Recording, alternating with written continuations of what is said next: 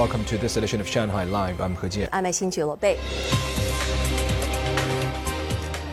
Solar panel exports from Shanghai-based companies reached 8.58 billion yuan last year, an increase of 47.5% year-on-year. An industry leader based in Fengxian district said its overseas orders are continuing to rise this year. Zhang Hong tells us more. A solar panel manufacturer in Fengxian Comprehensive Bonded Zone has been running at full capacity since the Spring Festival. Its general manager said 90% of its products were exported. We received a lot of orders for the first quarter. Our product delivery wasn't affected because we didn't stop manufacturing during the Spring Festival holiday. The company said it manufactures a range of solar panels that can be installed on roofs. Many were designed specifically for international markets. For example, European cities often have requirements regarding the appearance of buildings, so the company made all black solar panels to match the color of the buildings. This production line is for the solar power modules of our latest all black, as well as black and white panels. They can be installed on roofs of residential buildings in Europe. We have received orders that are due by the end of March. The company said it ranked second in the world for shipment quantity last year. It manufactured solar panels capable of producing 506 megawatts of electricity last month. Managers also said Shanghai Customs helped them shorten the time of customs clearance and reduce their logistics cost. Scientists at the Shanghai Institute of Optics and Fine Machines of the Chinese Academy of Sciences have applied for patents after shortening the growth time of DKDP nonlinear crystals to just over three months. They say it's a major breakthrough in the field. Zhang Yue finds out more. At the Shanghai Institute of Optics and Fine Machines, scientists are closely monitoring the growth of DKDP crystals, a material used in large high-powered laser units. The long seed DKDP crystal was grown from a self-developed device that operates 24 hours a day. Scientists examine these crystals every two hours, including the temperature and pressure inside. White texture lines may be generated during the growth of the crystal, so we need to adjust the operating speed of the device, making sure the crystal has a good crystalline quality. It used to take up to two years to grow a long seed DKDP crystal, but the Shanghai Institute of Optics and Fine Machines has shortened the process to around three months with its rapid growth method. The point seed rapid growth method that we developed is a very good solution to growing a crystal. It is also an ideal new scheme for the construction of inertial confinement fusion facilities around the world. The institute said it has applied for 21 patents for its crystal growth method. Researchers also improved the slicing rate of the crystal so that each can be used to produce more components, which will help to save time and money when building large-scale scientific facilities. 张悦，上海 Life。 China is stepping up efforts to cultivate highly skilled talent to boost the country's core competitiveness and optimize employment. The central government last year released guidelines saying that by the end of 2025, skilled talent will account for more than 30% of the workforce, and that highly skilled talent will account for one third of those. Zhang Shixuan explains how the country is getting there. The jobs market has been concerned the gap between a college education and a working career for quite a while now. One of the fastest and most effective ways of closing that gap is having established staff guide fresh employees in person. And that's become part of the new mechanism for skilled talent training promoted by local government. Song Zihao has already benefited from it. In the one and a half years since joining this Starboard listed software firm, he's worked on almost 10 projects for banking, insurance, and medical clients.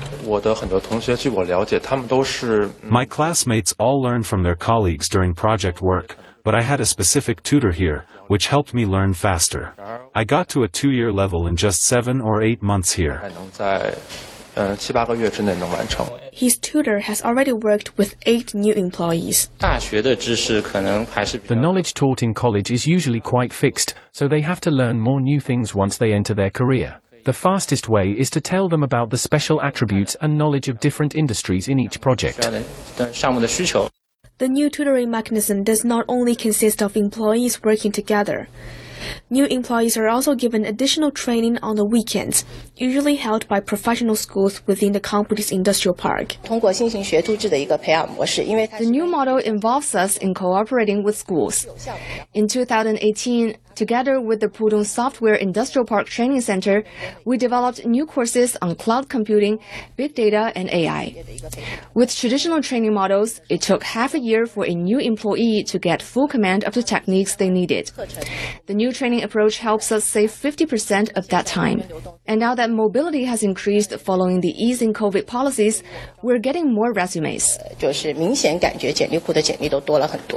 Thanks to the new approach, Chinese workers did well at the World Skills Competition 2022 Special Edition, with all six participants from Shanghai winning awards, one for website design and development. It shows the city government's direct involvement in the new training plan is paying off.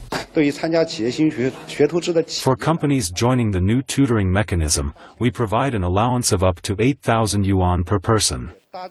We have also set up a platform for cooperation between schools and companies, leveraging resources from industrial associations, industrial parks, and large leading firms.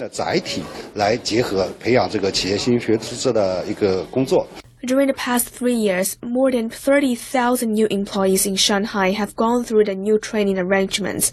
While at first the training mechanism was applied to the manufacturing industries, new industries are now embracing the system.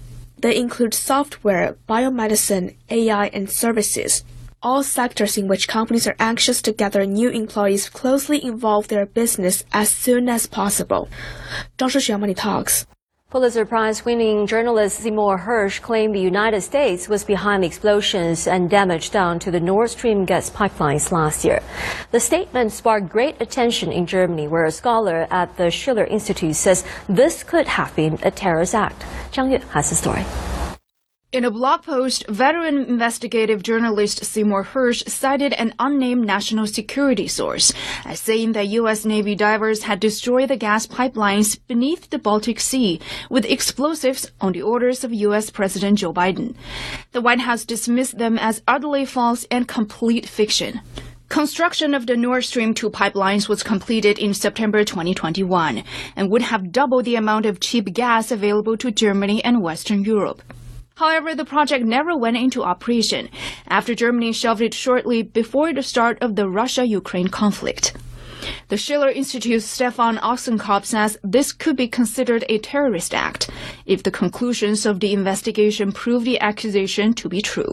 Cheap Russian gas is the lifeline, has been the lifeline for German production, uh, chemical industry, households, etc. It really commands that the German government acts, that the German government stands up to the Americans, uh, you know, and says, you don't treat partners and allies like that. Uh, you have to rectify the situation. You have to uh, do something about it. And there has to be, um, I think, a, a public investigation Uh, in the German parliament.